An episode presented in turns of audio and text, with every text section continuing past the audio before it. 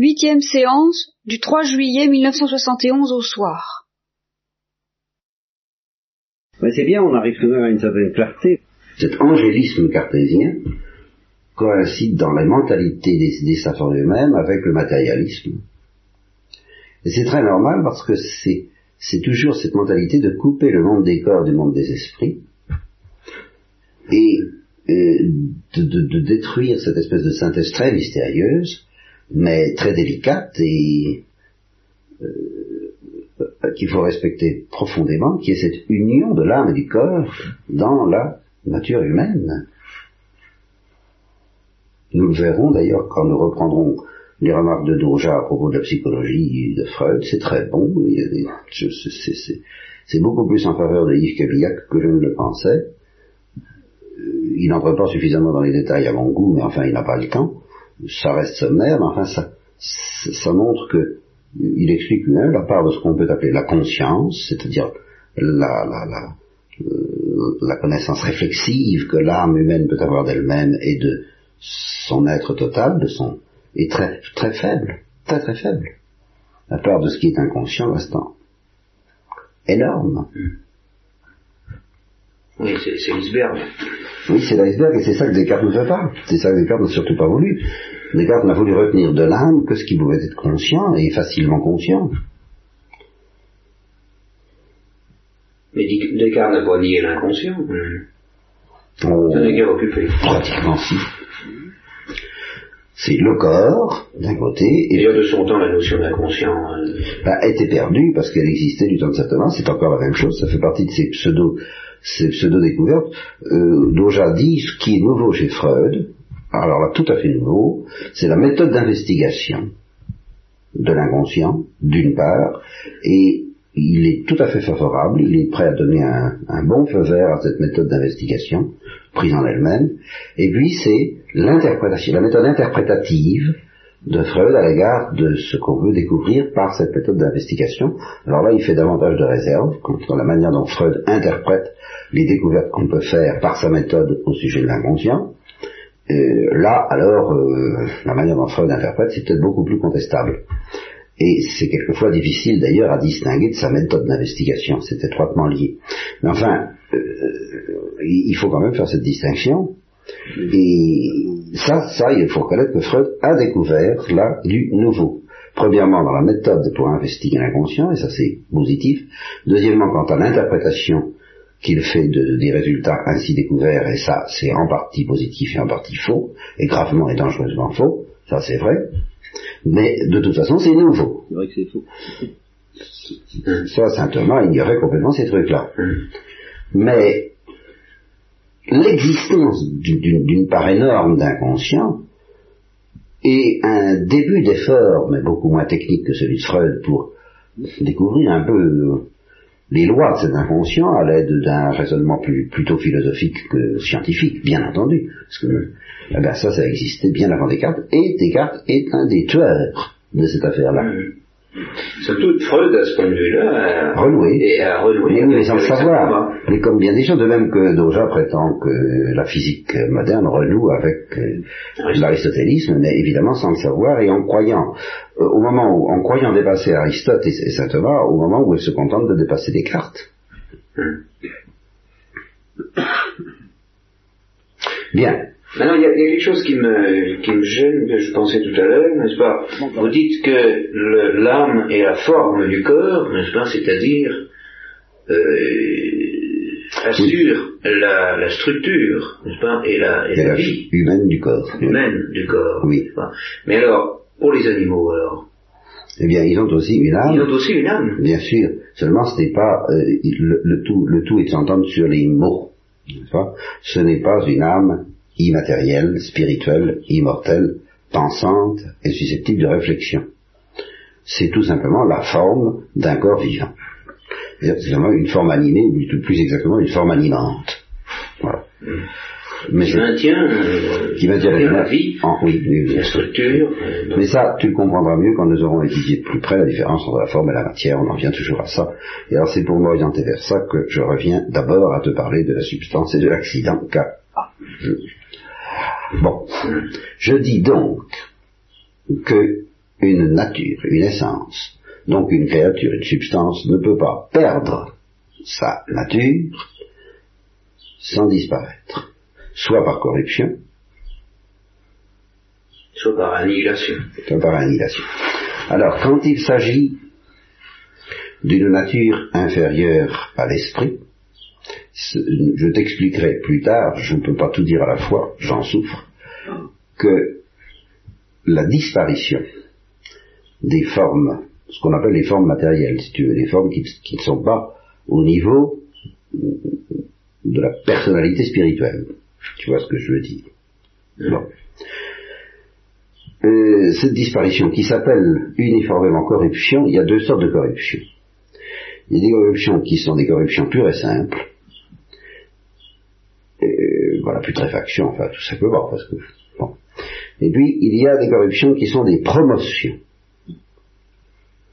qui sont une escalade dans l'être. Exemple tout bête, eh bien, la transformation subie par la salade quand nous la mangeons, ou quand un animal la mange. La salade est corrompue, mais elle devient plus noble. C'est ça dans, dans, dans, son être. Alors là, elle subit un peu ce genre de mutation dont rêvent les évolutionnistes, soit les évolutionnistes euh, prométhéens et, scientifiques du, du surhomme, les mutants sont parmi nous, hein, soit les évolutionnistes hindous, à propos de la divinisation, euh, ils rêvent d'une promotion qui serait une sorte d'holocauste, qui serait une sorte de disparition, en effet, de, l'homme, mais au profit euh, d'un dépassement de, son être. Hein? Bon. Alors, je m'empresse de dire que cette promotion est vraiment une promotion quand il s'agit, et je ne peux pas t'expliquer pourquoi pour le moment, mais ça n'a pas une grande importance, c'est vraiment une promotion quand il s'agit en effet des formes inférieures à l'homme. Mais quand il s'agit d'une personnalité qui est capable de la pensée, euh, une telle promotion est rigoureusement impossible. Je ne peux pas justifier pourquoi pour le moment, je te demande de, ne pas trop insister là-dessus, parce que je, je, bafouillerai, et, mes idées ne sont claires que quand on a pu faire le tour de cette affaire-là, si tu veux, accorde-moi, provisoirement, qu'une substance... Euh, le bois. Oui. Une substance ne peut pas perdre ses limites sans perdre ce qu'il a défini. Voilà. Donc sans être corrompu. Ça, je crois qu'on peut le dire de manière universelle. Une substance ne peut pas perdre ses, limites au niveau de son être substantiel, son, son essai. Mm-hmm. Et il est rigoureusement lié à son essence. Si donc on veut lui faire perdre ses limites à cet essai, il faut qu'on donne à cette substance une autre essence. Si on veut lui donner une autre essence, même plus noble, soit, je, veux bien, mais il faut d'abord que la première soit détruite. Ou du même coup. Enfin, ça implique une corruption véritable. Vous avez dit tout à l'heure que euh, finalement l'essence euh, de la substance, enfin l'essence, recevait l'essai en même temps qu'elle recevait la potentialité de recevoir cet essai. Elle est constituée comme potentialité par l'essai qu'elle reçoit. Mais elle ne reçoit pas la potentialité parce qu'il n'y a rien pour recevoir la potentialité. C'est ça, je me suis mal fait comprendre. Enfin, bon. Elle est constituée potentialité par l'essai qu'elle reçoit. Bien. Est-ce qu'on ne pourrait pas affirmer, j'apporte la contestation, que l'essai pourrait en même temps lui apporter une autre potentialité? Autant on est qu'à partir de la même essence, et sans modifier radicalement cette essence, l'essai pourrait lui apporter à un moment donné, X, j'en sais rien, envers quel mystère, j'en sais rien quoi, la potentialité à, recevoir l'essai d'une autre manière et avec plus de plénitude. Non, parce que l'essai peut l'essence peut être envisagée sous deux aspects. L'aspect qui la caractérise très précisément comme essence, ça n'est pas d'être un suppôt ni une puissance à l'essai. C'est de définir une modalité de l'essai, une certaine manière d'être, euh, qui dans le cas de la créature illimitée, dans le cas de Dieu ne l'est pas et coïncide avec l'essai lui-même. Mais euh, l'essence qualifie l'essai. Et, c'est vrai même pour Dieu, où, l'essence n'est plus en puissance à l'existence, mais où l'essence divine qualifie l'essai divin, et il le qualifie comme divin, précisément. C'est ça le, propre de l'essence comme tel. Et, et de l'essence en tant que c'est une perfection de tous les êtres, y compris de l'être divin.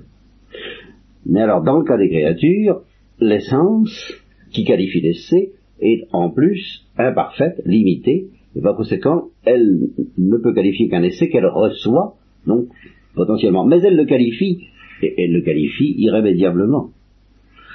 Euh, il est, c'est l'essai de telle essence.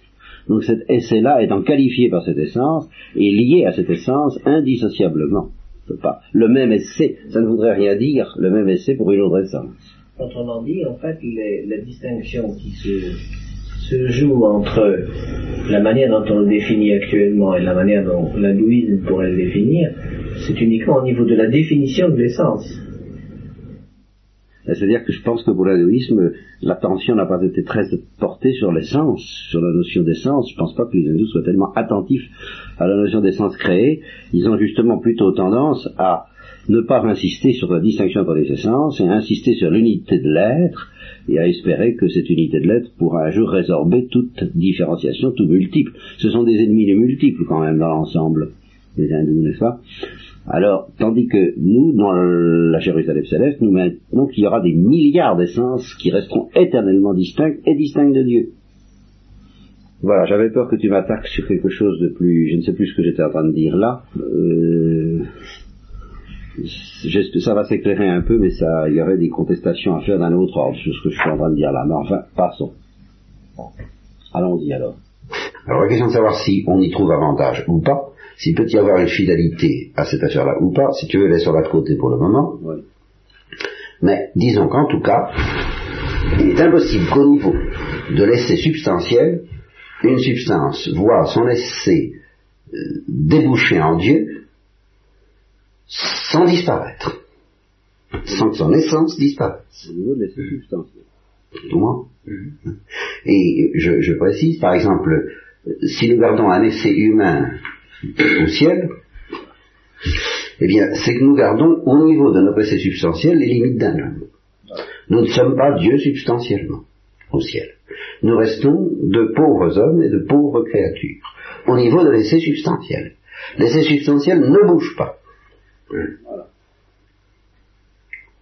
Oui.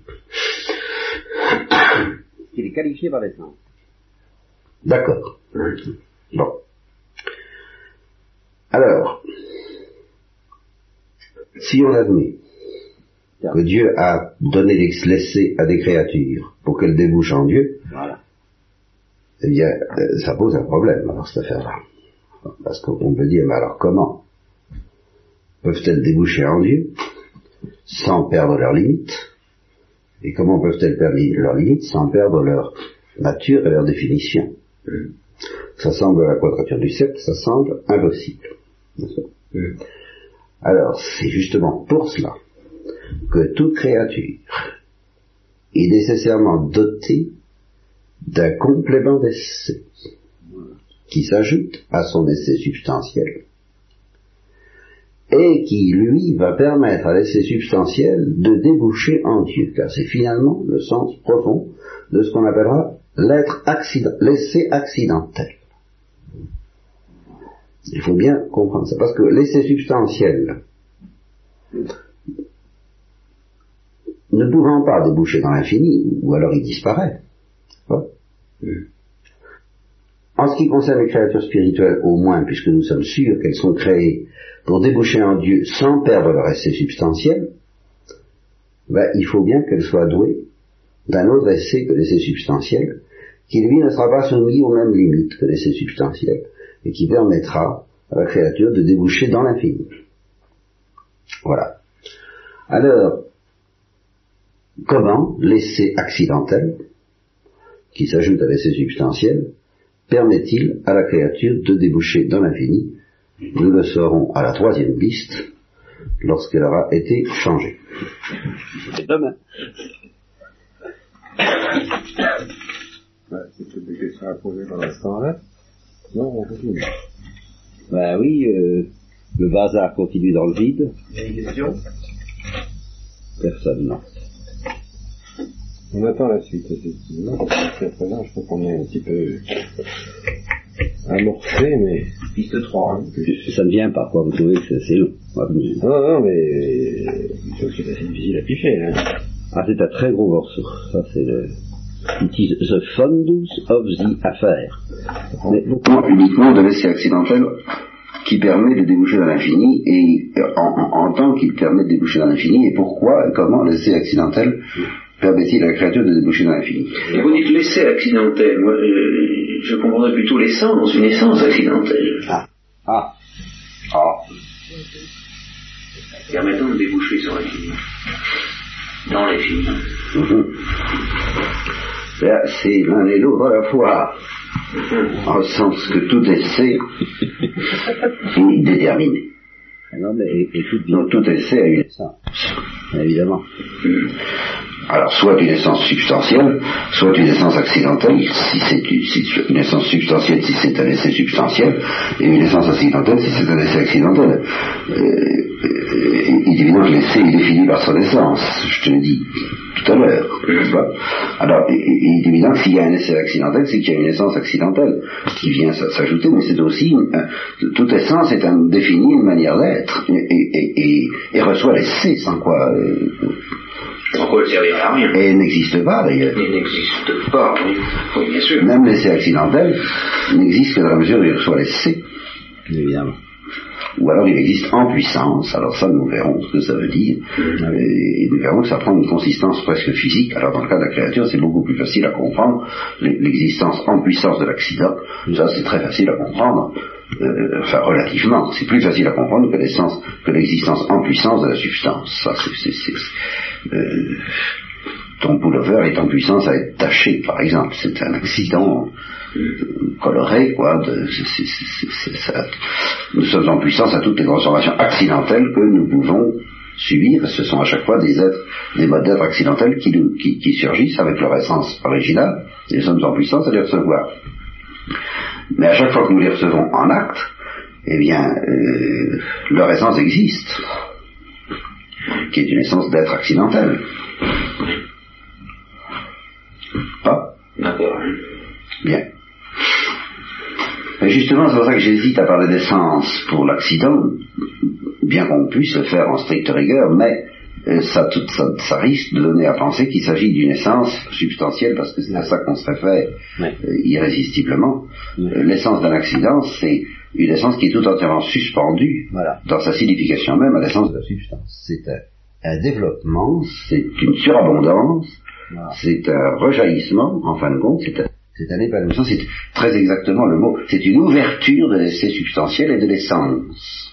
C'est une ouverture, c'est une essence en effet accidentelle, euh, dont l'essai permet à l'essence substantielle de s'ouvrir à l'infini.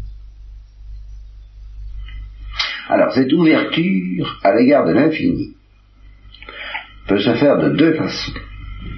Soit d'une façon directe, soit d'une façon indirecte. Ne sont capables de s'ouvrir à l'infini d'une manière directe que les substances intelligentes. Pourquoi? Parce que justement les substances intelligentes sont capables de cet, de cet accident particulier qui s'appelle l'acte de pensée. C'est un accident de ces substances. Or, l'acte d'intelligence a justement cette propriété de pouvoir devenir l'autre en tant qu'autre, et de, de devenir en particulier l'infini en tant qu'autre, donc de déboucher dans l'infini, par, en connaissant l'infini. Tu vois? Donc les substances pensantes ont cette propriété d'être limitées dans leur essai, mais infinies dans leur opération. Et, c'est pourquoi Pascal disait que euh, même si l'univers m'écrase, je comprends l'univers et l'univers ne me comprend pas. Pourquoi? Parce que je pense. Et que du moment que je pense, il y a quelque chose d'infini en moi. Mais ce quelque chose d'infini, et c'est ça sur quoi j'insiste énormément, se situe au niveau de mon essai accidentel, que j'appelle l'opération intellectuelle, et non pas au niveau de mon essai substantiel, parce que si tu mets cet infini d'immatérialité comme Brunswick, comme beaucoup d'idéalistes au niveau de mon essai substantiel, eh ben tu tombes dans le piège hindou, tu ne peux plus te distinguer de Dieu. Tandis que si tu prends bien soin de dire que dans mon essai substantiel, même l'ange, même l'homme, enfin toute pensée reste limitée, mais que dans son essai accidentel, dans son opération elle-même, elle est infinie parce qu'elle accueille une lumière infinie, en quelque sorte l'idée de Dieu, alors à ce moment-là, tu peux dire ce paradoxe fondamental que la créature spirituelle est à la fois finie et infinie. Finie dans sa substance et infinie dans son opération, autrement dit dans son essai accidentel. Et c'est le sens profond de l'accident, c'est de permettre à la substance limitée de déboucher dans l'infini. Et quand il s'agit d'une opération intellectuelle, il s'agit d'une ouverture directe sur l'infini. Mais s'il s'agit d'une substance qui n'est pas capable d'opération intellectuelle, alors l'ouverture sur l'infini se fait d'une manière indirecte par l'action et la passion, ce qu'on appelle la passion, qui est un sens euh, très technique, enfin, par, tout ce qu'elle agit, c'est-à-dire qu'en agissant, et aussi en subissant l'influence des autres au niveau de ces accidents, une substance physique quelconque, un atome, si tu veux, un vivant, euh, est ouvert, s'ouvre sur l'univers, et par l'intermédiaire de l'univers sur l'homme, et par l'intermédiaire de l'homme sur Dieu. C'est par leurs opérations que les réalités physiques entrent en relation les unes avec les autres, et par conséquent finalement avec l'homme, et par l'intermédiaire de l'homme avec l'infini. Autrement dit, pour les substances inférieures à l'homme, cette ouverture sur l'infini se fait nécessairement par l'intermédiaire de l'univers et de l'homme. Mais que signifie cette ouverture sur l'infini dans le cas d'un atome, par exemple? Je ne pourrais te l'expliquer à fond que un peu plus tard, si tu veux bien. C'est-à-dire qu'avant d'arriver à l'atome, il y aurait peut-être intérêt à envisager par exemple l'animal. Pas? Ben, Cette ouverture sur l'infini se fait dans le cas d'un chien, c'est extrêmement clair, par l'intermédiaire de l'homme. Le, chien n'est pas en rapport direct avec Dieu. Il n'a pas l'idée de Dieu parce qu'il n'a pas l'idée de l'être et qu'il ne conceptualise pas. Mais il est tout de même en rapport avec l'homme. Il y a une ouverture. Il n'est pas complètement enfermé sur lui-même parce qu'il a la sensation.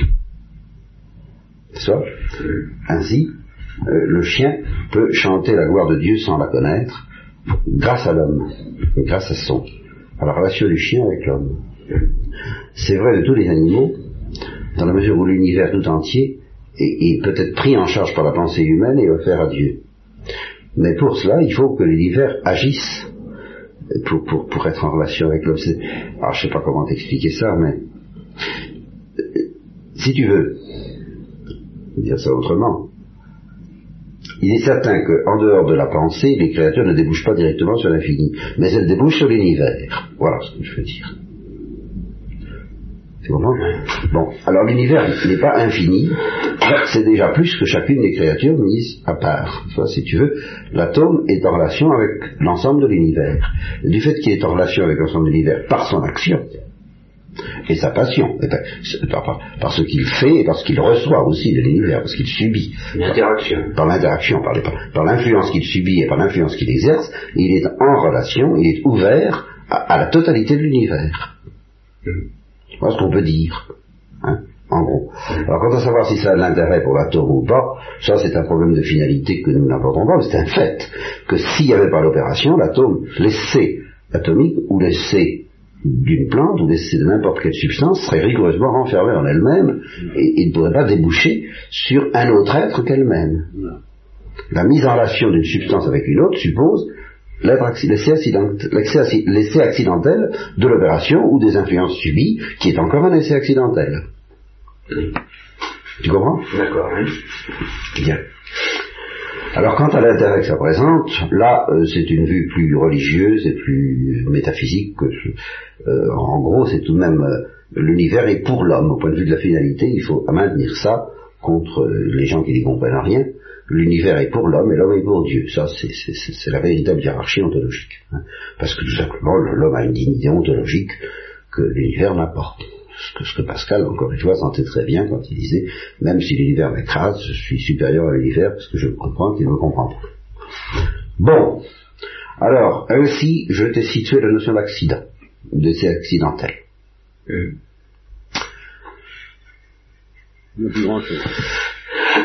Il faut parler encore. Alors oui, il faut en arriver à la notion de changement. Et c'est là le drame. C'est là le schisme. Le glas. Le glas. Et en effet, ça va être le glas. Alors voilà, il n'y a plus grand chose. Mais comme j'ai l'impression que vous avez votre compte, euh, on peut malgré tout. Seulement l'ennui, c'est que ça obligerait à refaire ce bazar. Au point de vue technique, il y aurait peut-être, au point de vue technique matériel, technique magnétique, il y aurait peut-être intérêt à aller au bout, malgré la, il y aurait eu intérêt à s'arrêter au point de vue proprement intellectuel pour causer, pour vous laisser la parole. Mais, point de vue proprement, peut-être que c'est embêtant d'être obligé de recommencer ce bazar, non? On peut tout faire, hein. Il reste plus grand chose, hein. Il reste peut-être euh, un maximum d'une demi-heure de cause de bavardage. Maximum, j'ai l'impression. Est-ce qu'on peut raisonner au niveau essentiel et accidentel? Est-ce que réinstaller les mails de vente, ça ne serait pas de laisser accidentel? Oui, enfin, c'est sûrement laisser accidentel, mais, mais, le problème que je pose, c'est un problème de finalité. Quid est bonum? Qu'est-ce qui vaut mieux faire, quoi? Ça dure une demi-heure Maximum. Bon, maximum, hein, parce que oh, ça s'arrête, oh, peut-être un quart d'heure. Oh, plus. Pas tellement, non, non, ça s'arrête en, en, avant la première moitié de la... il y a une, une, moitié de piste. Une moitié petite, une petite moitié. Oui. Et, et... Qu'on fera la prochaine fois? Alors, moi, je veux bien commencer la somme. Bah, ah, ah, il faudrait arrêter complètement parce que ça, ça fatigue, ça, la pause, si on met trop longtemps. Bon. Non Non. Alors là, il ma gueule. Vous avez beaucoup de questions à poser. oui, mais je suis vraiment plus en état. Ah bah non, alors là, ça c'est vraiment insupportable. Alors voilà, voilà, voilà, voilà. Bah alors continuons ça. Alors, s'il n'est pas en l'état, et vous, euh, Claude, bah, vous pouvez peut-être poser vos questions. Pour moi, c'est une question simple. Eh ben, posez-la. Ça ne sera pas long. Eh ben, posez-la, puis on verra bien. Moi, je pourrais aussi bien la poser une autre fois. Hein. Ça ne veut enfin, aujourd'hui, j'avais une opportunité. Eh ben, je demandais simplement de revenir à la question de la Trinité. Ah oui, très bien. Bon, alors là, de ce côté-là, ça la question de la Trinité. Et je vous demande pourquoi a-t-on, on a choisi pour désigner la première et la seconde personne de la Trinité les termes de Père et de Fils. Vous avez défini ce matin et exposé une partie au moins du contenu. Oui, oui, oui, oui. Vous avez dit que le fond ce qu'il y a, c'est que l'un engendre l'autre d'une manière continuelle. Éternelle. Alors pourquoi est-ce que vous avez euh, pourquoi est-ce qu'on utilise ça?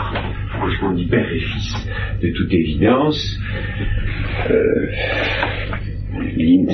c'est une référence à notre à quelque chose qu'on observe, à un processus courant dans notre vie à nous, où on voit un père et un fils.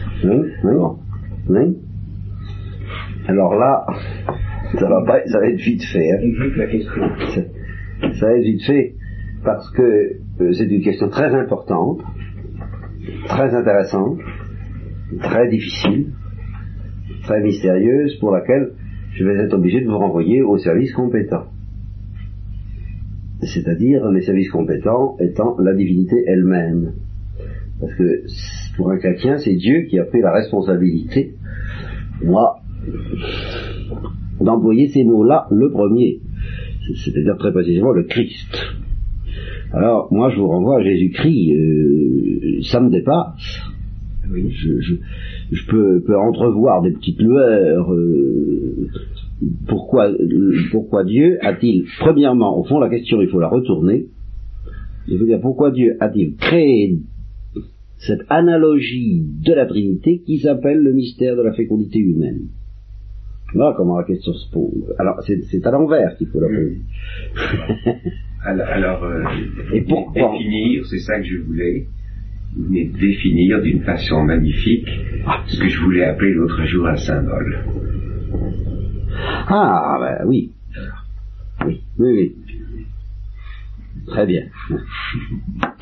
je, ne sais pas si je vais me lancer là-dedans tout à fait aujourd'hui. Je vais vous énumérer simplement l'ensemble des notions qui, qui ont trait à votre sujet, que vous avez évoqué d'une manière ou d'une autre, et dont aucune n'est rigoureusement semblable à l'autre, et qui concernent d'ailleurs des domaines de, problématiques différents. Vous allez voir, vous allez voir ce que vous allez voir. Il y en a une, sacrée salade. Il y a la notion de causalité exemplaire.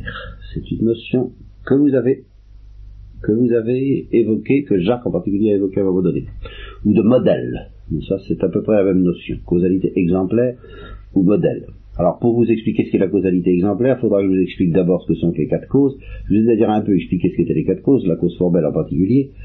Euh, la causalité exemplaire, très en gros et très rapidement, c'est une cause formelle extrinsèque.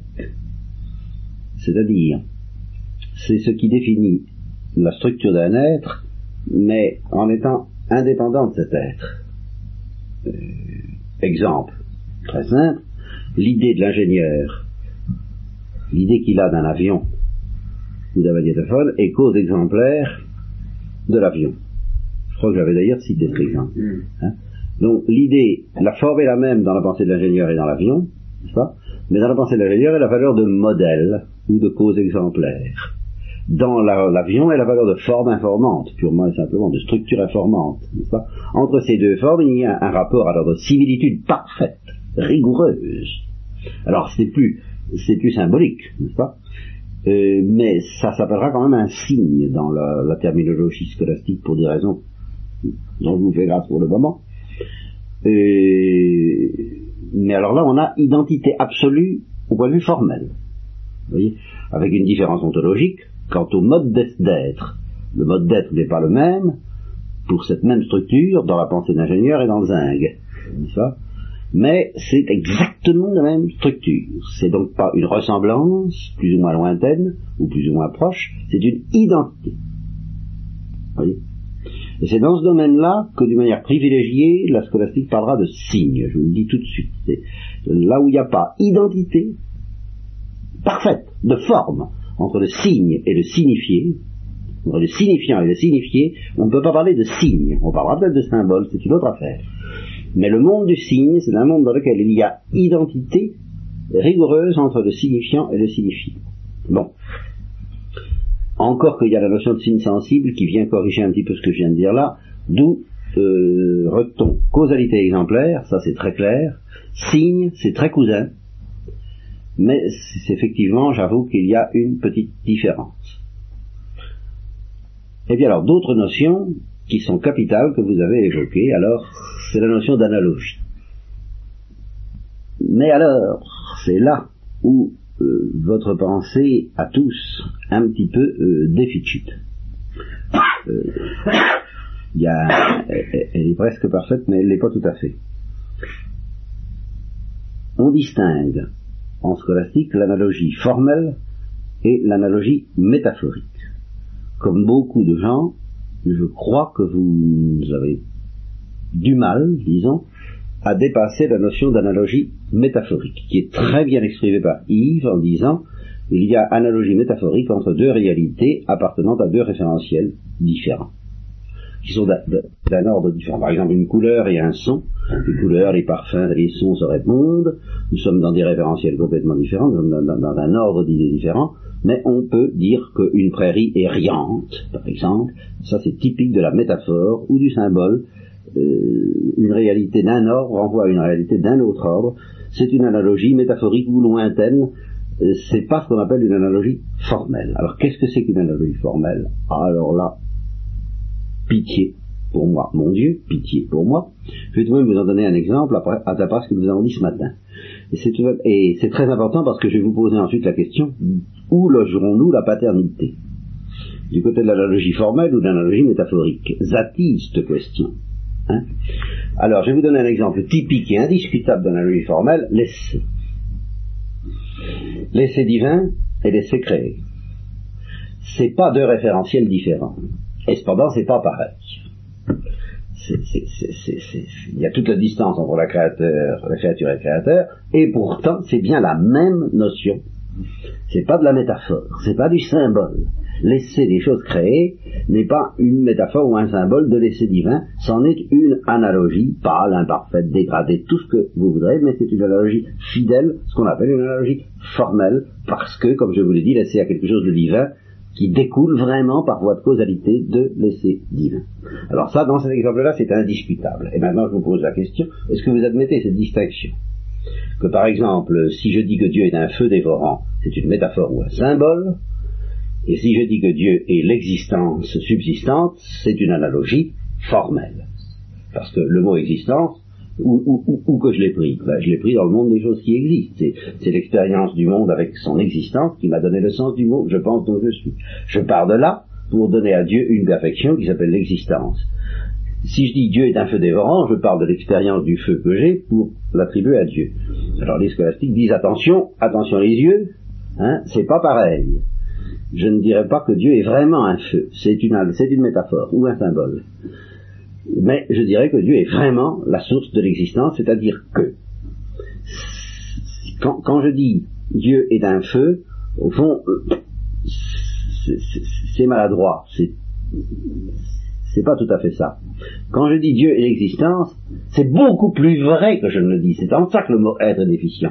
Non pas en sens qu'il n'est pas tout à fait exact, mais en sens qu'il est trop exact. Et que je ne soupçonne pas à quel point c'est vrai. Et c'est ça le propre de l'analogie formelle. vous voyez bien la différence entre les deux? Bon. Alors maintenant, je vous pose la question, quand on dit Dieu est Père, de quel côté ça se situe? C'est évident. Réponds. Mais c'est une analogie formelle. Claude, oui. vous êtes d'accord. Bon, alors avec une réserve fondamentale, et c'est dans cela que justement, euh, c'est que sans la foi, nous ne pourrions pas nous en douter. C'est, nous n'avons aucun moyen de percevoir que c'est une analogie formelle nous le croyons. Parce que le Christ l'a dit. Oui, mais si vous avez une analogie métaphorique, Oh ben c'est fini. C'est terminé, on va arrêter le magnétophone et on va se coucher. On peut dire n'importe quoi sur c'est d'ailleurs mais, ça c'est ça c'est un des moyens dont on tue la foi aujourd'hui. Exactement. Tout, tout est métaphorique, n'est-ce pas, toutes ces choses. Et c'est du jour au que le symbole a pris une importance que, que ah ben voilà. Ricardo, euh, Alors à partir de maintenant, il est entendu que nous l'appellerons analogie. J'aimerais mieux. Conversation, euh, nous appellerons ça analogie. Encore qu'entre l'analogie métaphorique et le symbole, ah, pratiquement c'est très très voisin. Entre ah, l'analogie métaphorique et le symbole, je crois que Si vous voulez, moi ça m'est égal. je crois qu'on y est. Et nous parlerons d'analogie formelle de temps en temps. L'analogie formelle, n'est-ce pas Quand il y a, alors ce qu'on appelle l'analogie formelle, c'est en gros, c'est une même perfection réalisée selon un, un mode infiniment différent. C'est ça. L'être des choses créées est infiniment différent de l'être divin, et pourtant il y a quelque chose il y a quand même quelque chose de commun et d'insaisissable, un fil ténu qui s'appelle précisément l'analogie de l'être. Voilà. Ça, ça, ça s'éclaircit quand même. Alors, dans, la terminologie qui est, la, terminologie euh, de la psychologie contemporaine, le mot signe est à la fois trop fort et trop faible en ce qui concerne l'analogie formelle. Euh, trop fort euh, parce que il ne représente pas la réalité exacte de ce qu'on veut traduire, et trop faible parce que ça n'est pas un signe, c'est un continuum. En fait. Ah, pour dire que l'être, euh, ah ça, ça, il n'y a pas de doute, c'est plus qu'un signe, mais à, certains points de vue, c'est moins qu'un signe. Exactement. Parce que le signe peut être l'expression rigoureusement, ça peut être exactement la même forme, ça peut être exactement la même forme, pas?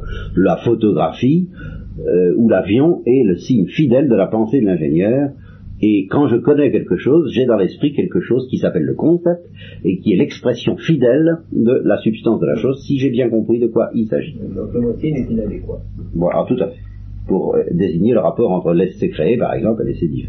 Ben, je crois qu'on a quand même débroussaillé quelque chose d'important là. Hein. Ça, ça, ça, fait un bon pas. Pas d'autres questions. Alors on continue, dans l'espoir d'en finir avec ce bazar. C'est là qu'on va découvrir ce que c'est que la corruption. Et du même coup, ce que c'est que la matière première, enfin toute la base.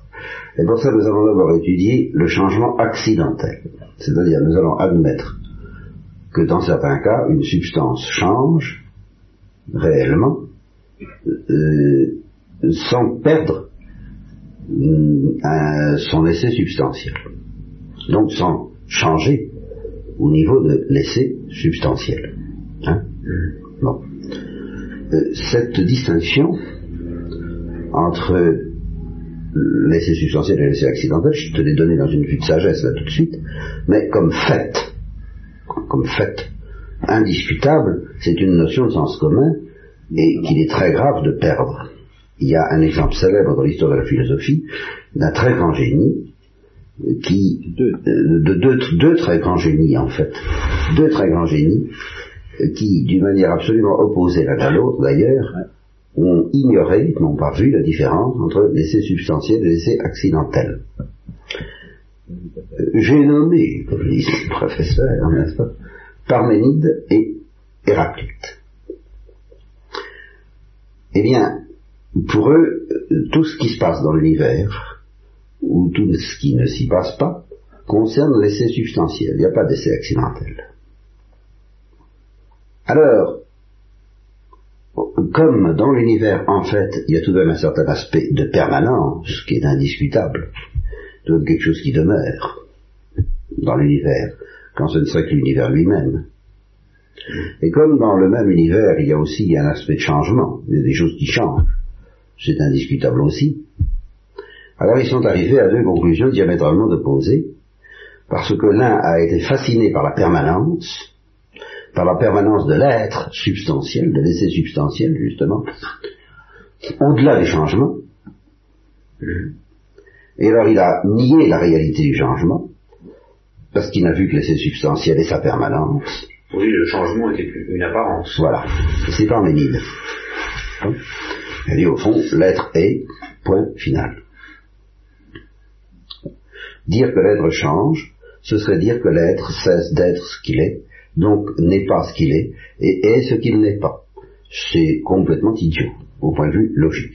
Ça ne tient pas debout. Et il a raison au niveau de l'essai substantiel, sauf le cas de la corruption sur lequel nous reviendrons parce qu'il est bien irritant. à première vue, ça ne tient pas debout. Donc, Parménide disait le changement, ça n'existe pas, c'est une apparence. Héraclite, au contraire, étant fasciné par le changement, à, interpréter tous les changements comme des changements substantiels. D'où cette idée, euh, bonjour, comment allez-vous? Mais je m'excuse, mais je ne suis plus le même. J'ai changé depuis hier, je suis donc un autre. Alors c'est là où le sens commun tout de même rectifie spontanément en disant, euh, attendez, j'ai changé accidentellement, j'avais mal au crâne, et je me porte bien, n'est-ce pas? Mais je reste tout de même le même.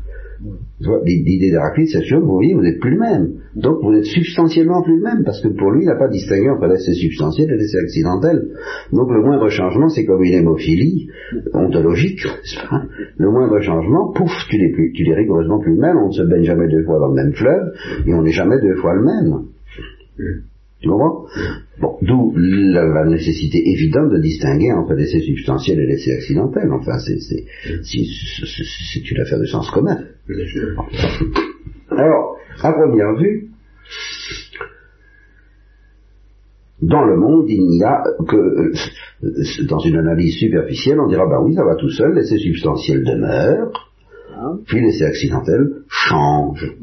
Et on fait ainsi une analyse philosophique du changement en disant, pour qu'il y ait changement, il faut qu'il y ait une partie de l'être qui demeure, c'est l'essai substantiel, et une partie de l'être qui disparaît, ou qui arrive de, ou, qui surgit sans, alors qu'elle n'existait pas, qui disparaît alors qu'elle existait, ou qui existe alors qu'elle n'existait pas, et c'est l'essai accidentel. Mmh. Tout, bêtement, euh, un mur qui était blanc qui devient rouge, euh, bon bah il perd son, son être de blanc, mais pas son être de mûr, et il acquiert l'être de rouge, etc.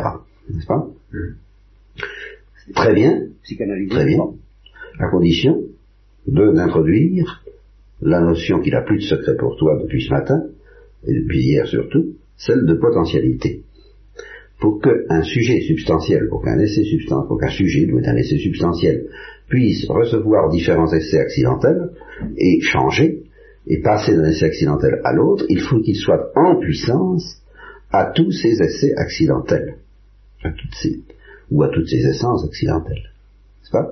Par exemple, le mur est en puissance à être rouge, ou à être blanc, ou à être vert. Il n'est pas en puissance à être en ut dièse mineur. Donc, euh, peut-être, oui, oui, alors ça, euh, c'est autre chose. Euh, peut-être qu'il peut émettre un son, mais certainement pas un son mélodique, n'est-ce pas, du genre de l'une dièse mineure. Hein. Bon, alors, il est encore moins en puissance à être, il est peut-être odoriférant, mais on ne peut pas lui infliger, lui projeter en, tous les cas, il n'est pas en puissance à être juste ou à être injuste, à être, euh, etc. Tu vois, bon. Autrement dit, on ne reçoit que les qualifications auxquelles on est en puissance. Et selon que je te l'ai expliqué hier, c'est pas parce qu'on les reçoit qu'on cesse d'être en puissance à l'égard de ces qualifications.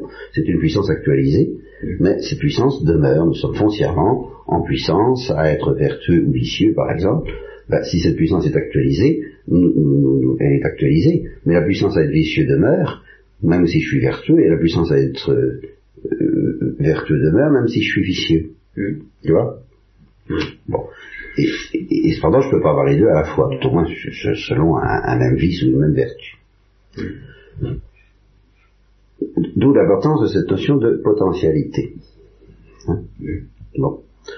Alors, il faut franchir maintenant un degré, alors c'est ça l'observation des sciences physiques et l'observation toute bête du phénomène de la naissance et de la mort chez les vivants, nous fait découvrir qu'il y a des mutations, des transformations beaucoup plus profondes que au niveau occidental. Il y a sous nos yeux des transformations qui concernent l'essai substantiel, dans lesquelles un être ne perd pas seulement euh, ce qui le fait être selon tel ou tel aspect accidentel de lui-même, mais ce qui le fait être tel ou tel en profondeur, ce qui le fait être homme ou chien ou plante ou atome ou euh, atome d'hydrogène ou d'oxygène, eh ben, il cesse de l'être pour devenir de molécule plutôt d'hydrogène et d'oxygène, il cesse de l'être pour devenir une molécule d'eau. Et il est transformé ainsi il, est, corrompu quant à son être passé et il subit une naissance quant à son être nouveau. Et là, ça concerne l'essai substantiel. Alors ça, ça peut s'interpréter de deux façons, au point de vue philosophique. Qu'il y ait des, changements substantiels, euh, je pense que c'est pas toi, physicien, qui, le mettra en doute. Tu, tu, ne vis que là-dedans. Bon, et, le sens commun ne le met pas en doute non plus. Mais on peut le concevoir de deux façons. L'une qui, à première vue, est satisfaisante et qui en fait ne tient pas debout, et puis l'autre qui en fait est satisfaisante, mais qui alors euh, suppose cette notion extrêmement irritante de la matière première ou de l'être en pure puissance à toutes les déterminations. Alors, celle qui, à première vue, est satisfaisante, ça consiste à dire, bah, c'est pas compliqué, un être disparaît et l'autre arrive. Hein? Purement et simplement. C'est-à-dire que tout l'être de l'hydrogène disparaît pour faire place à la molécule d'eau, tout l'être du chien disparaît pour faire face à euh, la pourriture, où tout l'être de la salade disparaît pour faire place au bouton. J'ai peur que tu ne suives plus très bien. Eh bien, cette conception, c'est ce que j'appelle la conception du prestidigitateur. Je prends mon chapeau, je mets dedans un bouquet de roses, et j'en retire un lapin il est évident que selon cette conception, n'importe quoi peut sortir de n'importe quoi, puisque tout l'être du bouquet de roses disparaît, et puis que un tout autre être qui, finalement n'en vient pas, arrive au monde, il n'y a aucune relation. Il n'y a pas de raison qu'il y ait la moindre continuité, le moindre lien ontologique entre ce qui disparaît et ce qui surgit. Alors ça, aussi bien le sens commun que la physique, le récuse et affirme l'eau vient vrai bien, vraiment de l'hydrogène et de l'oxygène. N'est-ce pas euh, À preuve que d'ailleurs on peut, dissoudre l'eau, enfin décomposer l'eau et retrouver de l'hydrogène et de l'oxygène. Donc il y a tout de même euh, une, véritable origine. Et c'est ce petit mot ex, ex, qui va être la clé de la notion de cause matérielle. Il y a cause matérielle dans la mesure où je dis que euh, l'être d'une fleur, par exemple, est extrait de quelque chose, et non pas purement produit dans l'être comme ça. Quand Dieu crée l'univers, au premier instant, l'univers n'est pas tiré de quelque chose. Il arrive. N'est-ce pas Mais quand nous assistons aux transformations substantielles du mort, l'être qui résulte de la naissance ou de la mort est vraiment tiré de quelque chose. Or, on ne peut pas dire qu'il soit tiré de ce qui disparaît, parce que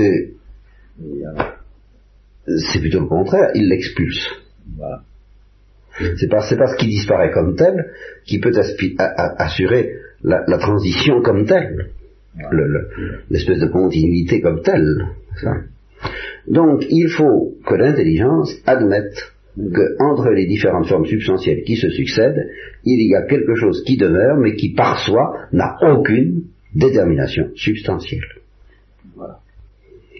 Et alors cette notion-là, c'est pas du tout à confondre, comme nous allons faire dans l'article de Grenet, qui va être très utile pour ça, dès qu'on sera proposé, il ne faut pas confondre avec la notion de corps.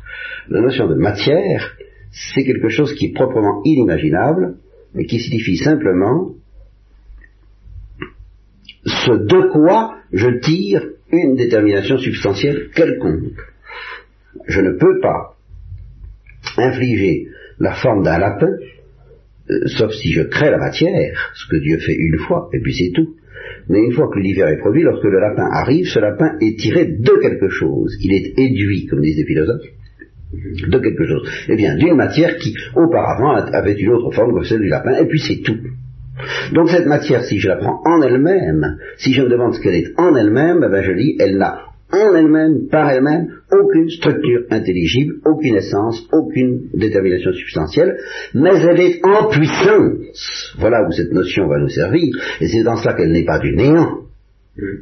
Elle est en puissance à toutes les déterminations, à toutes les formes substantielles physiques que le monde peut connaître.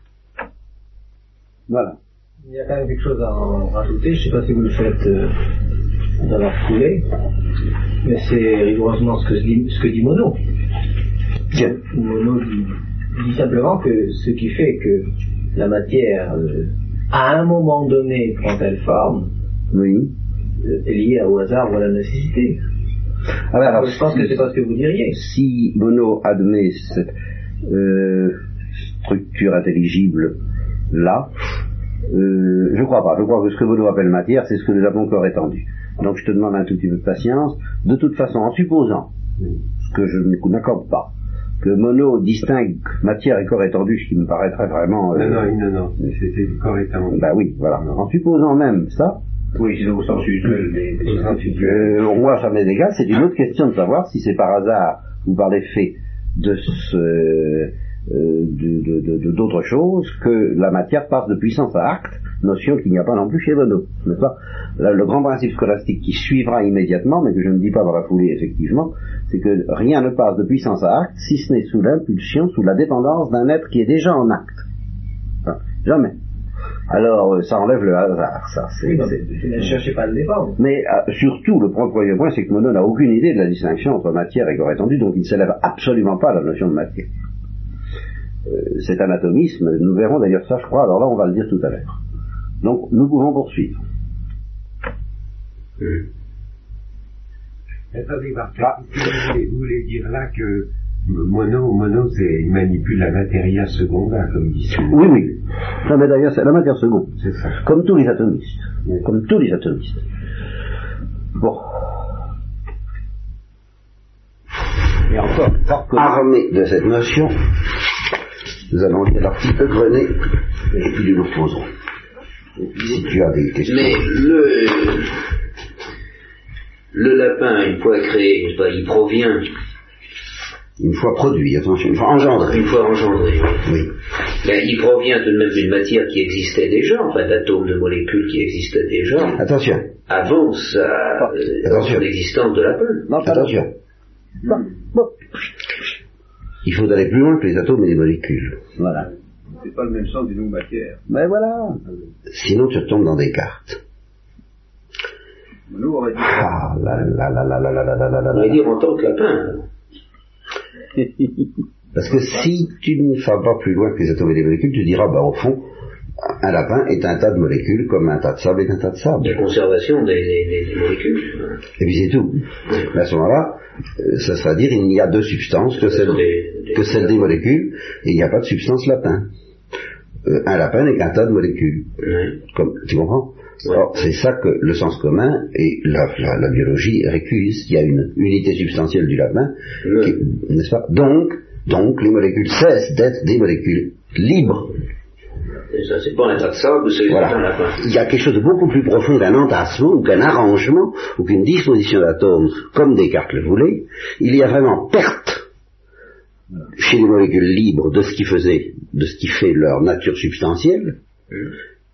C'est un petit peu comme l'histoire de la partie substantielle quand je te disais la main qui est coupée, n'est-ce pas euh, Quand tu fais une greffe, même une simple transfusion de sang, le, sang perd son individualité d'être le sang de Jacques Lermigeau pour devenir celui, euh, pour devenir le mien.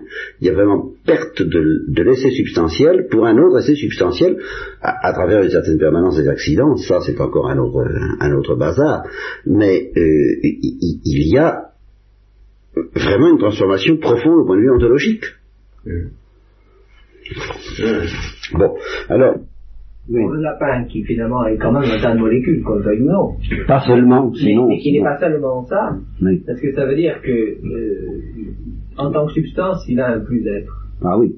C'est ça que vous vouliez dire. Ah, c'est plus qu'un plus-être d'ailleurs. C'est plus qu'un. Oui, si tu veux, c'est ça. Et, Mono en reste, au fond, à des molécules. Point à la ligne. Arrangées selon des, le, par le hasard et par la nécessité. Mais c'est un arrangement accidentel, ce que nous appellerons nous un arrangement accidentel comme un tas de sable. Mm ou un magnétophone, qui n'est pas une substance.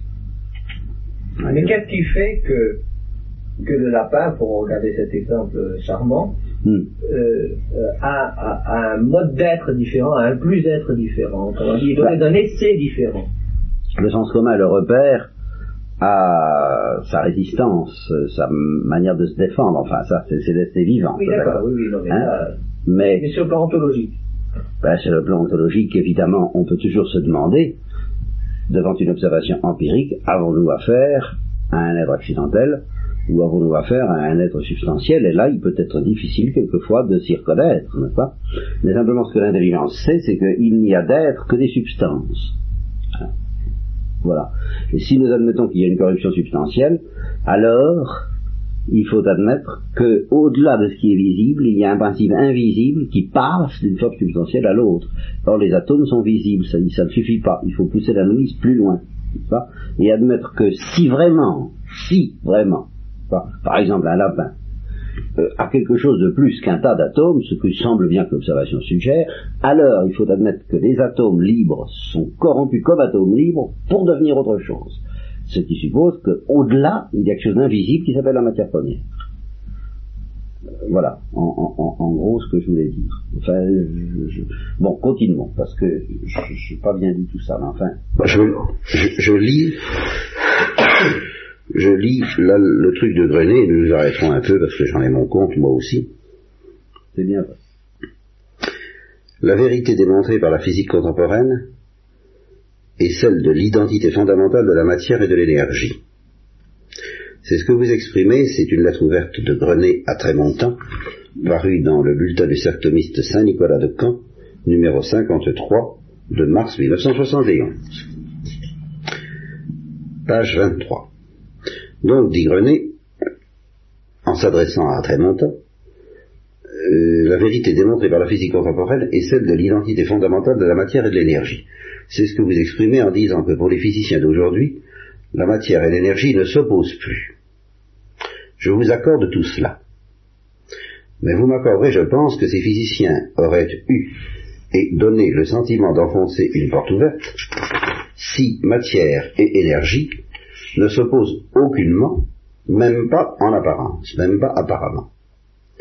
C'est parce que la matière se présente d'une certaine façon et l'énergie d'une autre façon qu'il est intéressant et d'abord nécessaire de démontrer qu'au fond, matière et énergie sont la même chose malgré cette apparence. Hein. C'est à partir de cette évidence que partait ma première question, la question qu'il lui a posée au congrès des thomistes.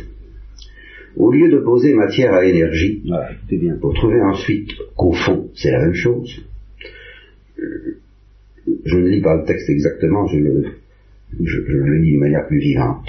pas, euh. Ne serait-ce pas un langage plus clair, plus cohérent, plus français et plus philosophique d'opposer corps à énergie pour prouver ensuite qu'au fond ce ne sont que deux états de la même matière. Deux formes substantielles. Tu vas comprendre mieux ça maintenant. Si nous disons le corps, c'est la matière ayant reçu cette forme substantielle que j'appelle corps. Et l'énergie, c'est la même matière ayant reçu une autre forme substantielle que j'appelle énergie. Ou plutôt, sous une certaine forme substantielle, la matière s'appelle corps, et sous une autre forme substantielle, la matière s'appelle énergie. Parce que la matière par elle-même n'a aucune forme substantielle, et elle n'est pas plus corps qu'énergie. Et sous une autre forme substantielle, elle sera lapin. Est-ce que tu vois ce, que ce qui veut dire là Oui. Vous répondez que vous employez le mot matière au sens des physiciens. C'est exactement ce que je regrette. Premièrement, parce que vous laissez perdre ainsi une occasion d'amener les physiciens à réfléchir philosophiquement à leur objet. Deuxièmement, parce que si un physicien vous entend énoncer la thèse aristotélicienne sur l'âme et le corps, il comprendra de travers votre, votre proposition, qui est juste à mes yeux, le corps, c'est une matière informée par une âme. La relation entre le corps d'un homme et le cadavre de cet homme, le corps vivant et le corps mort, est la même que la relation entre matière au sens des physiciens, c'est-à-dire corps, et énergie, c'est-à-dire que le corps et le cadavre, d'une part, je paraphrase, le corps et l'énergie, le corps étendu et l'énergie, le corpuscule si tu veux, hmm. et l'énergie, d'autre part, sont au fond identiques parce qu'ils sont la même matière informés différemment. Pas identiques substantiellement. Ayant reçu une structure intelligible différente, une forme différente. Hmm. Ils diffèrent, ils s'opposent par la forme. Substantiellement. Mais c'est la même matière. Hmm. C'est vrai du corps vivant et du cadavre, c'est vrai du corpuscule et de l'énergie. C'est une hypothèse. Hein. Ou de l'onde, je pense. D'ailleurs, c'est la même chose. L'onde et l'énergie. Alors là, c'est rigoureusement la même chose chez vous, non? Transporte une certaine énergie. C'est pas exactement. on ne peut pas identifier une onde avec son énergie. Alors là, on tombe dans le... Mais pourquoi est-ce qu'on parle de la transformation des corpuscules en énergie et non pas du onde en énergie c'est pour ça que Mme Vénère dit que je suis pas en forme là. Je me fatigue. Mais ce sont les, corpuscules matériels qui sont qui se transforment en énergie et qui possèdent d'ailleurs une certaine énergie. il, y a, conservation d'énergie, et transformation des corpuscules matériels entre eux. Ou... les, les, moteurs. Ah, les moteurs. les moteurs aussi. Démarrons. Allons-y. Ce que les physiciens appellent matière c'est en réalité, au sens d'Aristote, une matière informée. Voilà. Oui. Tu comprends bien. C'est ça. Voilà. Très juste. C'est un corpuscule ou une, énergie ou une onde, mais de toute façon, c'est une matière. Il y a une certaine structure. une certaine structure qui peut changer, justement parce que du fait que ça change, ça prouve que sous ces différents états, de ce qu'on appelle la matière, il y a quelque chose qui n'a aucun état par soi et qui est la matière au sens philosophique du mot. Voilà. Voilà. Ce que les physiciens appellent énergie, c'est la même matière informée différemment. Peut-être. ça. C'est pas évident. Je comprends pourquoi. J'entrevois pourquoi. Mais si on se disait onde, ce, est-ce que ça, ça serait, je pourrais dire, c'est la même matière informée différemment À la réflexion. Oh, bien considéré. Persistez. Alors, je, je, je, termine. Ah, Au fond, lui, il identifie. René, tu vas voir après la phrase suivante, et c'est ça qui peut peut-être euh, à la fois nous mettre d'accord ou au contraire ah. donner lieu à contestation de ta part. Il identifie énergie avec corpuscule à l'état libre. Ah. Au fond, pour lui, euh, l'énergie, c'est tout cet ensemble, corpuscule et ondes associées à l'état libre. Qu'est-ce qu'il appelle à l'état libre Sans interaction avec d'autres corpuscules. Le corpuscule isolé. Non, fond, je, je pense qu'il veut dire euh, libéré euh, de, de la masse. dire. Ah, de toute autre forme d'énergie que son énergie euh, oui, ondulatoire, de sa masse. Ondulatoire. Ben, oui, c'est-à-dire justement il n'y a plus de masse. Moi je pense que l'énergie c'est là, c'est quelque chose qui n'a pas de masse, l'énergie quand même. Ben, il y a équivalent, il y, a équivalence entre la, masse propre d'une particule. On arrive à la fin. Hein. Et que dans tous les phénomènes où tu vois disparition de masse et libération d'énergie, eh bien, il y a une transformation substantielle dans laquelle quelque chose qu'il appelle matière existe d'abord sous un état de corpuscule ayant une masse, puis sous, sous un état de radiation. Voilà ce qu'il veut dire. Ah, alors là, d'accord. C'est ça. Ça, ça va. Voilà, c'est ça qu'il veut dire. Seulement, comme les journalistes ont, ont l'habitude de dire pour autant que d'une manière générale, masse égale énergie, sans, sans voir que c'est plus complexe que ça, parce qu'il n'y a pas que la forme, il y a pas de, il y a, d'autres formes d'énergie que celle qui est liée à la masse, n'est-ce pas Et ces autres formes d'énergie, je ne sais pas si elles sont transformables en masse. Euh, bon, je suis pas sûr du tout que dans votre perspective, elles le soient. La masse peut être transformée en énergie dans certains cas, mais toute énergie ne peut pas être transformée en masse. Si, si, elle provoque une vitesse approchant de la lumière. Non En énergie libérée, quoi. L'énergie électromagnétique est transformable en masse. Il y a des matérialisations d'énergie aussi, la, transformation. Euh, énergie électromagnétique en masse, avec création de masse. C'est possible. C'est possible. Bon. Alors dans ce cas, c'est ça qui veut dire, c'est que les physiciens en tirent cette affirmation équivalence fondamentale entre matière et énergie, et Grenet dit j'aimerais mieux comme vocabulaire dire que la même matière existe sous deux états, l'état de masse corpusculaire, ou de corpuscule massifié, et puis l'état libre, ou euh, radiation. Oui, c'est ça qui appelle l'état libre, c'est l'état, oui. c'est l'état de radiation, d'énergie rayonnante. Oui, dans lequel il n'y a plus de corpuscules que les photons, qui n'ont pas de masse, n'est-ce pas? Oui, c'est ça, oui. Voilà. Il n'y a pas d'interaction entre les Il n'y a plus d'énergie de masse. Il n'y a plus d'énergie de masse. Très différent des particules matérielles. Il n'y a plus qu'une énergie radiante, et il n'y a plus de corpuscules que sans masse. Oui. Ah, ah, ah, intéressant. Ben, il dit que ce sont deux états différents, la même matière. C'est ça qu'il appelle l'état libre. Il n'est pas plus libre que non, là, je crois qu'en fait, une question de, langage. Oui, non, ça, oui, je crois. plus libre que la particule matérielle. Non, là, je crois qu'il a tort, oui, ça, de, parce que les électrons à l'état libre comportent encore une masse, et c'est pas tout à fait l'énergie purement radiante. Hein non. Alors ça, je crois que. Euh, l'énergie radiante elle-même n'est pas libre. Non, bah, non, mais faut s'entendre. Enfin, tu comprends ce qu'on veut dire, ou bien on a affaire à une énergie radiante, sans intervention de, de, de, corpuscules ayant une masse, voilà. ou bien on a des corpuscules ayant une masse, il y a une transformation possible de l'un à l'autre. En principe, en théorie, elle est toujours possible. C'est Il n'y a pas d'état intermédiaire entre pas de masse et masse. Hein? Il y a des masses différentes, mais il y a des états intermédiaires entre la masse sans énergie et l'énergie sans masse. il n'y a pas de masse sans énergie, je crois. Pas de masse sans énergie Non. Oui, d'accord. Il y a toujours un peu d'énergie. Il y a une énergie de masse et puis il y a une énergie. Mais il y a, il y a une énergie pure, sans masse, et quand il y a masse, ben, il n'y a pas d'intermédiaire. C'est là où vraiment c'est la transformation substantielle. L'énergie électromagnétique est une énergie pure, sans masse. Euh, c'est l'énergie des photons. Voilà. Et on calcule une densité d'énergie. Alors j'ai dit c'est, attention, c'est on a appelé jusqu'à présent équivalence de la matière et de l'énergie, et c'est ce qui propose d'appeler deux états différents de la matière. Oui, d'accord. Comment?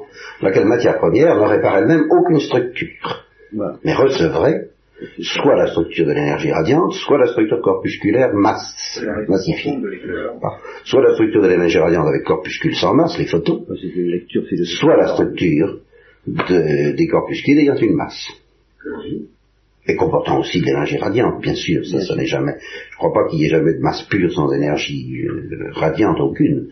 Ça n'existe guère. Comment ça On ne peut pas imaginer un état de, des corps, je préfère dire les corps plutôt que la, matière, dans lequel il y aurait de la masse et aucune énergie euh, aucune énergie, si ce n'est potentielle. Si, ça pourrait se concevoir Non, oui.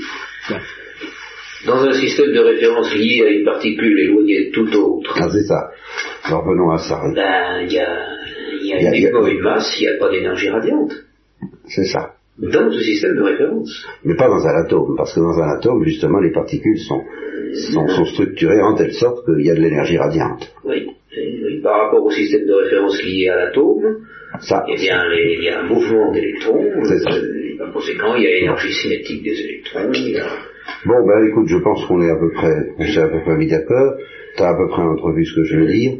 Euh, euh, nous reviendrons, je trouve que ça me suffit pour, pour le moment tout au moins, nous reviendrons sur cette notion de matière première qui est tellement difficile et tellement nécessaire en même temps. Ça, je, une matière première pouvant revêtir euh, divers, divers aspects suivant la, forme qu'elle reçoit, euh, ça, ça me séduit assez. Oui. C'est pas tout à fait la formulation qu'on croirait, enfin, oui. c'est une formulation débutante. Oui, c'est ça.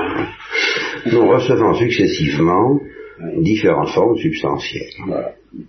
Oui. Ça Voilà. Et absolument euh, neutre, le mot neutre ne me plaît pas non plus complètement, absolument dépouillé si on envisage en elle-même de toute structure précise. Alors c'est vraiment le chaos, justement, c'est le tohu à l'état pur. C'est le, grec euh, laisse. Oui, c'est la hulée, c'est vraiment ça. C'est la hulée, c'est le, et c'est pour ça d'ailleurs, c'est la première chose que les scolastiques disent et que Dogin n'a pas l'air de préciser suffisamment. Il le dit, mais il passe, n'est-ce pas? Parce que c'est là le, ce qui fait que, c'est tellement irritant, c'est que la matière première, non seulement ne peut pas exister, recevoir l'essai, sans être structurée, je dirais préalablement. Tu, tu vois, c'est la forme qu'elle reçoit qui lui donne en même temps d'exister. Oui. Oui. C'est ça mais elle n'est même pas intelligible en dehors d'une forme. Voilà. Parce que justement, euh, qui dit intelligibilité dit détermination intelligible, donc essence, donc euh, forme substantielle. Donc en elle-même, la matière n'a pas d'intelligibilité. Matière première, bien sûr. ordre. C'est pour ça que c'est un facteur de ce que je disais de non-intelligibilité c'est l'aspect par où le monde physique euh, est irritant pour l'intelligence, quoi. Parce que l'intelligence d'instinct, du fait qu'elle est faite pour connaître l'être, cherche des essais substantiels stables. Elle est à l'aise dans la forme, l'intelligence, elle n'est pas à l'aise dans la matière. Alors Dieu seul, parce qu'il connaît la matière dans sa lumière à lui, et dans son essence, et est évidemment à l'aise avec la matière puisqu'il la crée. Mais nous, ça va pas du tout, on est complètement dérouté par cette affaire-là. Voilà. Bien, mon cher Jacques. Oui, quand vous parlez de matière, c'est toujours la matière première, c'est pas la matière au sens des physiciens. Ben, ça peut m'arriver d'en parler au sens des physiciens, mais enfin... Non, il faut, oui, il faut toujours distinguer. Moi, spontanément, la plupart du temps, quand je dis matière, c'est pour ça que j'hésite à le dire, parce que je sens bien l'équivoque permanente, n'est-ce pas? Quand j'en dis matière première, en tout cas, ça, il n'y a aucun doute. Je pourrais dire matière première à chaque fois. Ah oui. Ah oui, parce que la matière seconde, c'est la matière des physiciens. Ce qu'on appelle la matière seconde, c'est une matière déjà informée et, par conséquent quantifiée, hein, parce que c'est le premier accident de, la matière informée, c'est euh, il y a l'essai substantiel du corps, et puis aussitôt, l'essai substantiel qui lui donne tel ou tel corps ou telle ou telle forme corporelle, corpuscule, radiation, ça, et aussitôt il y a quantification comme premier accident, par où justement cet essai substantiel est mis en relation avec l'ensemble de l'univers, c'est par la quantité. Tu vois, sa localisation, son étendue, il y a rien à faire par ses mesures, il est mesurable. D'une manière quelconque, il est mesurable, même la radiation est mesurable. Oui, le, mot quantification aussi, il ne faut pas l'envoyer, ça sert un autre sens. Oui, c'est la quantité. La quantité, oui. La quantité. L'accident quantité. L'accident quantité, oui, c'est ça. Ah ça, il y a, y a, y a c'est un nid d'équivoque verbal, tout ça, c'est évident. On peut dire, euh, alors finalement, que la matière première est en puissance à être informée. Ah, exactement. Oui. Ah, exactement.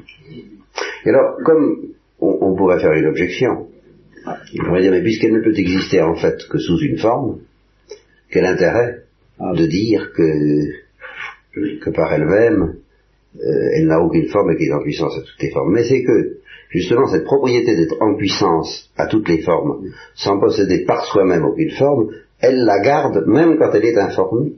Et c'est ça. C'est à ce moment-là qu'elle existe sous une forme, mais elle reste en puissance à toutes les autres formes. D'où le changement. Bah, d'où la possibilité du changement. Sans qu'il y ait à chaque fois nécessité du passé digitateur, c'est-à-dire euh, intervention divine, d'une destruction de l'être et d'une création d'un nouvel être. C'est justement ça que nous ne voulons pas dire à chaque fois. Hmm. Oui, c'est de l'analyse du changement qu'on a. Ah, c'est ça. Euh, ah, c'est ça. Il y a une autre chose dont, auquel Doja fait appel, mais qui me paraît beaucoup moins important. Enfin, si, c'est très important, mais c'est pas ce que j'ai. C'est ce qu'on appelle les individus d'une même espèce. Enfin, ça, c'est. Le changement lui-même. Euh, c'est très important aussi, mais enfin, je, je, je, je crois qu'il faut surtout commencer par cette histoire du changement. Il n'y a pas doute. Si tu ne veux pas que le changement soit une série de coups de force du Créateur, détruisant des êtres et en créant d'autres en permanence, à partir de rien à chaque fois. Ou alors il n'y a pas de changement, ou il y a des coups de force. Il faut admettre, il faut admettre un, tissu conjonctif, bah, c'est évident. Permanent au Un tissu continu qui est la matière première et qui par lui-même n'a aucune forme substantielle mais est en puissance à toutes les formes substantielles. Bien, oui, en effet, je suis. Il y a encore une chose. Ça va? Ça va. Il y a encore une chose. Bon, bon, on va se reposer un petit peu. Mon vieux. À moins que tu aies des questions encore qui Non, ça va. Ça repart encore. Il y a encore une chose, je suis sûr. Je pense que tu seras en tout cas mieux armé. pas Remarque que non seulement tu seras mieux armé, mais tu seras tellement mieux armé que je te demanderai quand même euh, de repiquer ça pour qu'ils entendent ça, si possible, tous. Tout au moins tous. Je vais une copie. Euh, avant, avant le 27 juin. Parce que moi, ça me dispensera de recommencer. Bon. J'aimerais mieux qu'il l'ait entendu. Et je lui préviendrai que... Bon, mais il y a encore... Il entendra dès l'abord, là. Il y a Yves, ça, c'est... Enfin, tu peux arrêter là, ma vie. Une remarque encore. Ah, voilà.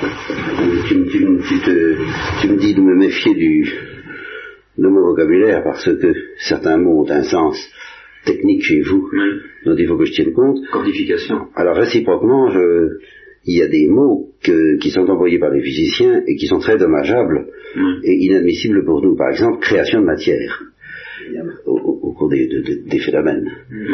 Justement, création, création, de masse, création de... Tout, tout, ce qui concerne le mot création doit être réservé au domaine philosophique. Il ne faut jamais employer ce mot-là. En principe, il ne faudrait pas. N'est-ce pas? Il n'y a jamais création de matière dans l'univers. Il y a transformation euh, d'une forme de la matière qui s'appelle l'énergie, par exemple, radiante en une autre forme de la même matière qui s'appelle la masse, le corpuscule massifié. N'est-ce oh, D'ailleurs, on a, on, a, on tendance à, supprimer ce mot création. Là ah, oui, encore. Ça fait bien, ça fait. c'est très dangereux.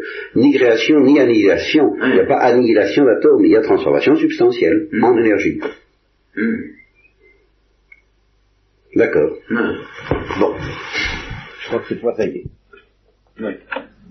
Alors il nous reste un quart d'heure, si vous voulez, où on s'arrête complètement, où on donne la parole à Yves qui a tout de même quelques petites questions. J'ai une question. On va changer de bande, attendez, on va changer de bande. faut changer les bandes alors. J'ai une question à poser, je vois bien qu'il ne pense pas, pense pas sur ça. Non mais tant mieux, tant mieux, ça changeons. On a la... Je crois qu'on a tout de même un, un bon paxon, on a fait un pas en avant, très sérieux. J'ai l'impression que ça va être relativement court. Que mois d'août se retape tout ça, pour être euh, à jour. Donc je crois que nous aussi on aura réécouté ça, parce qu'il y a des choses. Bah, c'est quand même dense, hein. Ah oui. Et vous pouvez pas, je suis pas foutu de vous quand même. Ah, non, hein, non, pas du tout, non, Hein, bon. Ah non, mais qu'est-ce que j'ai su à Vosgine, hein, avec ce, ce, ce cher partenaire? Chers auditeurs. J'en pouvais plus, moi, alors, parfois. Expliquer ces notions-là, mais non, ça, je sentais que c'était mon, c'était un peu mon, vous savez, le cercle que doit franchir un tigre ou un chat de, de cirque. je, fasse le saut, oui. Et les substances. Alors là, on a tout de même franchi beaucoup de choses. Hein. On, a, franchi beaucoup de notions. Maintenant, je crois qu'on pourrait attaquer la somme à la rigueur. Il y a encore peut-être un truc sur la finalité dont il faudrait que je vous parle en général, et on attaque la somme. Je crois. Peut-être. Bon, la finalité, on la fera obligatoirement au propos de la somme, mais tout de suite, d'ailleurs, presque dès le premier acte. Alors, Yves, euh, la parole est à Yves de Cabilla. Je voudrais revenir à ce qu'on a parlé, de ce dont on a parlé tout à l'heure, en analogie formelle et analogie, ah. analogie métaphorique. Capital. Qui me paraît une distinction fort subtile. Ah, on est capital. Quant au sujet de laquelle j'ignorais tout. Ah, oui. En tout cas, au moins d'une manière explicite. Et le fondement de toute la métaphysique. C'est le fondement de toute la métaphysique. Là, j'en ai pris conscience. J'ai été un peu distrait dans la fin, que je le réécoute, parce que là, ça m'a turlupiné. Oui. Et en particulier, je voudrais qu'on parle de quelque chose qui est finalement l'objet de pas mal de nos réflexions, sans qu'en fait on n'en ait jamais explicitement parlé également. Et qui est tout simplement la notion d'amour. Ah, est-ce que, l'amour, par exemple, pendant l'amour humain, pour commencer, est-ce que l'amour humain est l'analogie formelle de l'amour divin mhm. Euh, Est-ce que c'est l'analogie métaphorique de l'amour divin ou est-ce que c'est justement un peu les deux. J'aurais plutôt tendance de ma part à le situer comme faisant partie des deux domaines. Oui, mais c'est parce que tu commets une petite erreur technique qu'il ne faut jamais commettre. Si tu me demandes, si, je te, tu me poses, transposons la question au niveau de l'être, est-ce que l'être limité est une analogie formelle ou métaphorique de l'être divin?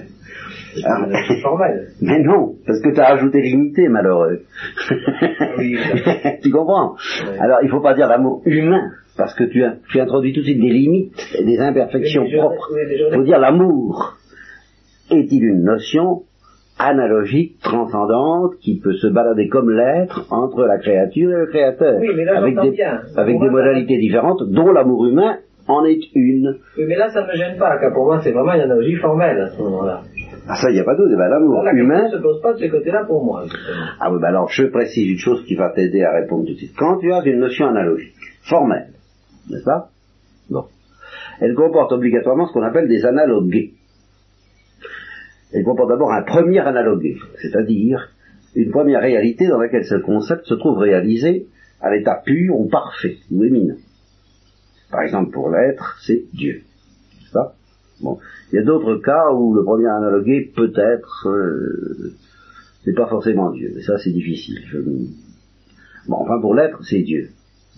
Puis il y a des analogués, des seconds analogués, ce qu'on appelle des seconds, c'est-à-dire d'autres analogués, c'est-à-dire d'autres réalisations moins parfaites de cette même notion analogique. Mais tout de même, ce sont des réalisations formelles, dire fidèles, mais imparfaites. Exemple, ben, l'être d'un ange, l'être d'un homme, l'être d'un animal, l'être d'une plante, l'être d'un atome. N'est-ce pas? Bon. Alors, euh, chacun des analogués il ne faut pas confondre les analogués avec la notion analogique. Ça veut dire que dans chacun des analogués, il y a quelque chose qui est formellement analogique. Mais si tu prends l'analogué en lui-même avec toutes ses imperfections et tout, ce qui euh, entoure la notion logique et tout ce, qui la, tout ce qui lui donne un certain mode imparfait en particulier, alors là, nous, sortons de l'analogie formelle. Nous ne tombons pas pour autant dans l'analogie métaphorique, puisque c'est une réalisation analogique de euh, l'être, par exemple. C'est pas, on ne tombe pas dans la métaphore, mais on tombe dans quelque chose qui n'est plus seulement la notion analogique en question, mais qui est une réalisation euh, particulière, imparfaite, déficiente, et, comportant autre chose que la notion analogique elle-même de cette notion. Je, m'explique mal, hein, je, je, je, sens bien que je m'explique mal. Est-ce que, ce que vous voulez dire, ça reviendrait à, à, le formuler de la manière suivante Dans l'amour humain, il y a une analogie formelle à l'amour divin, mais il y a en plus autre chose. En il y a gros, une sorte d'imperfection. En gros, c'est ça. L'amour humain est un analogué de l'amour divin. Ou plutôt, c'est un analogué de l'amour tout court. Oui, de l'amour tout court. De l'amour tout court. Le, dont le premier analogué est l'amour divin. Mais en plus, dans l'amour humain, il apparaît d'autres choses qui sont des imperfections et qui, en tant que telles, ne sont pas reliées à Alors, ne sont, ne sont ni métaphoriques, ne sont analogiques ni métaphoriquement ni formellement. C'est ça.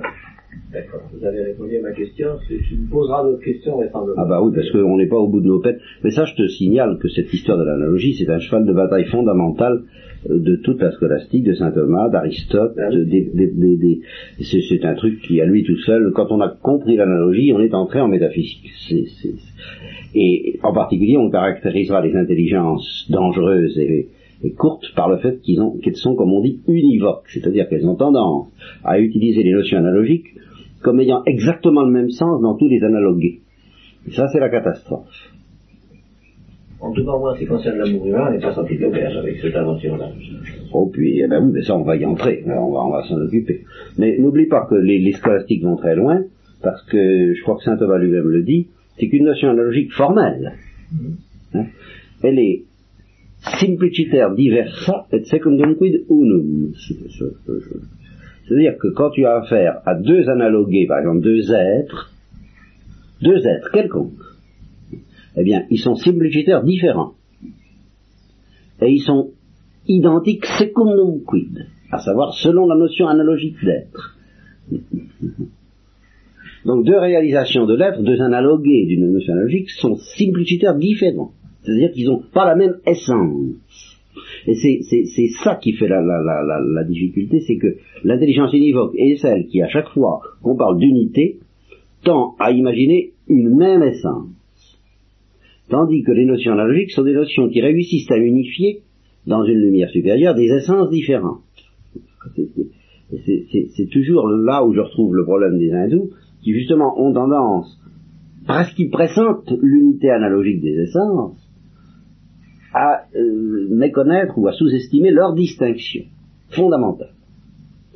C'est-à-dire qu'ils ont tendance à essentialiser l'unité analogique des êtres.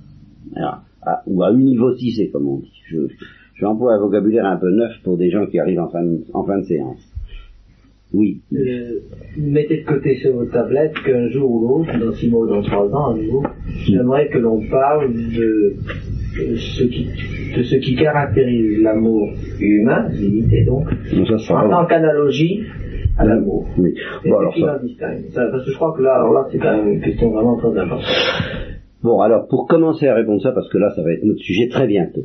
Hein, je, je, je signale qu'une des grosses difficultés que j'ai jamais vues traiter à fond par nos scolastiques, mais que je voudrais moi arriver à traiter un jour à fond, c'est que, premièrement, il faudrait il faut se faire une idée de ce qu'est l'amour comme perfection pure, c'est-à-dire comme perfection divine. C'est très difficile. Par exemple, et je suis pas sûr que justement dans la tradition de Guénon, on ait bien compris que l'amour euh, est une perfection divine. Pourquoi? Parce que nous observons que l'amour est en général, c'est la propriété la plus remarquable de l'amour sous nos yeux, c'est ce qui permet à l'imparfait de se rapprocher du parfait. D'où la tentation extrêmement forte au point de vue philosophique de définir l'amour comme la relation de l'imparfait au parfait. On, dira l'imparfait tend vers le parfait, et cette tension de l'imparfait vers la perfection, ou vers la réalité qui va le la perfectionner, c'est-à-dire le bien, s'appelle l'amour. Si tu définis l'amour ainsi, tu ne peux plus le mettre en Dieu. Dieu n'a pas besoin d'aimer puisqu'il n'a pas besoin de tendre vers une perfection puisqu'il est la perfection. Alors première difficulté, se faire une idée de l'amour telle qu'elle puisse convenir à l'acte pur. Deuxième difficulté, euh, voir en effet ce qui se passe dans le cas de, l'amour pour un être imparfait. Ça, c'est, voilà, c'est. Et puis c'est seulement après qu'on peut arriver vers l'amour humain. Parce qu'au fond, tous les aspects captatifs auxquels tu penses volontiers en tant que psychanalyste quand tu évoques l'amour s'expliquent par la potentialité humaine. Et justement, l'amour comme tel ne s'explique pas par la potentialité humaine. Voilà. Le fait, l'amour de l'acte, de la puissance pour l'acte, car nous dirons à dire ça, c'est que euh, entre, la, entre la puissance et l'acte, il y a une, il y a une relation d'amour et de désir. la, puissance désire l'acte. Mais cet amour de la puissance pour l'acte est fait évidemment imparfait dans le genre amour. Voilà, alors tu vois à peu près dans quelle piste. alors nous nous orienterons beaucoup là-dessus. Ça, ce sera notre premier terrain d'atterrissage. Enfin, je vous, je vous, offre tout de même pour la prochaine fois quelque chose d'un peu plus concret. Maintenant nous avons beaucoup souffert sur les notions, on attaquera la somme, et, immédiatement d'ailleurs, ces, ces, questions de l'amour humain, quitte à ce que sur le premier article, on palisse pendant trois séances, à propos de toutes les notions que ça évoque. Bon, je amènerai la somme théologique, secunda part. Première, première question, la béatitude, traiter de la béatitude, première, première question, de la fin ultime et article premier, est-ce qu'il appartient à tout être d'agir pour une fin? Toute action est-elle en vue d'une fin. Voilà, tout, tout, de suite, euh, nous sommes dans le bain immédiatement. Voilà, tu as encore d'autres questions. Nous avons bien mérité, nous devons la séance. La séance